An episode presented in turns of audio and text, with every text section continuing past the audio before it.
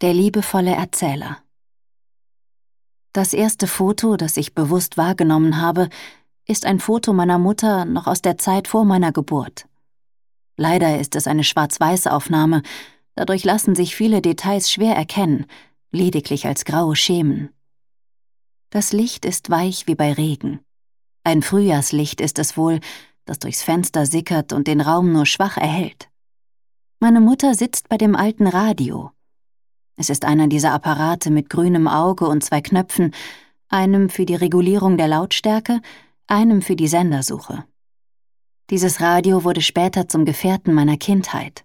Aus ihm erfuhr ich von der Existenz des Kosmos. Drehte man an dem einen Ebonitknopf, bewegten sich die empfindlichen Antennenfühler und empfingen die unterschiedlichsten Sender. Warschau, London, Luxemburg oder Paris. Manchmal verstummte der Ton auch, als wären die Fühler zwischen Prag und New York, zwischen Moskau und Madrid auf schwarze Löcher gestoßen. Dann überlief mich jedes Mal ein Schauer. Ich glaubte fest daran, dass durch das Radio andere Sonnensysteme und Galaxien zu mir sprachen, die mir zwischen Knacken und Rauschen Botschaften sandten, die ich einfach nicht entschlüsseln konnte. Wenn ich dieses Foto als kleines Mädchen betrachtete, war ich mir ganz sicher. Mama drehte an den Knöpfen des Radios weil sie nach mir suchte. Wie ein feiner Radar tastete sie sich durch die Weiten des Kosmos, um herauszufinden, wann ich zu ihr kommen würde und von wo. Ihre Frisur und ihre Kleidung, ein breiter U-Boot-Ausschnitt, deuten darauf hin, in welcher Zeit die Fotografie gemacht wurde, zu Beginn der 60er Jahre.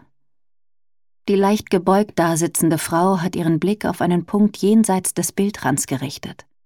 Sie sieht etwas, das dem Betrachter verborgen bleibt. Als Kind meinte ich, sie betrachte die Zeit. Auf dem Foto ereignet sich nichts. Es bildet einen Zustand ab, keinen Prozess. Die Frau wirkt traurig, in Gedanken versunken, abwesend. Als ich sie später nach dieser Traurigkeit fragte, viele Male fragte ich sie und bekam immer die gleiche Antwort, sagte meine Mutter, Sie sei traurig gewesen, weil ich noch nicht geboren war und sie mich schon vermisste. Wie konntest du mich vermissen, wenn ich noch gar nicht da war? fragte ich dann. Ich wusste bereits, dass man jemanden vermissen kann, den man verloren hat, dass Sehnsucht also mit Verlust zusammenhängt. Es kann auch umgekehrt sein, entgegnete sie mir. Wenn man jemanden vermisst, bedeutet das, dieser jemand ist schon da. Diese wenigen Sätze, dieses kurze Gespräch zwischen meiner Mutter und mir, ihrer kleinen Tochter, Ende der 60er Jahre in der westpolnischen Provinz, ist mir im Gedächtnis geblieben und hat mir Kraft für mein ganzes Leben geschenkt. Es erhob mein Dasein über die gewöhnliche Dinglichkeit der Welt, über den Zufall, über Ursache und Wirkung und die Grenze der Wahrscheinlichkeit, ja siedelte es außerhalb der Zeit an, in süßer Nähe zur Ewigkeit. Ich begriff mit meinem kindlichen Verstand, dass ich mehr war, als ich es mir bis dahin hatte vorstellen können.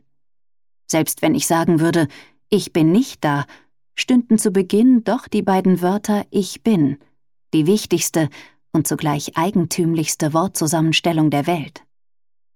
Und so gab mir diese junge Frau, die nie religiös gewesen war, meine Mutter, etwas, das man früher Seele nannte, und stellte mir damit den liebevollsten Erzähler der Welt zur Seite.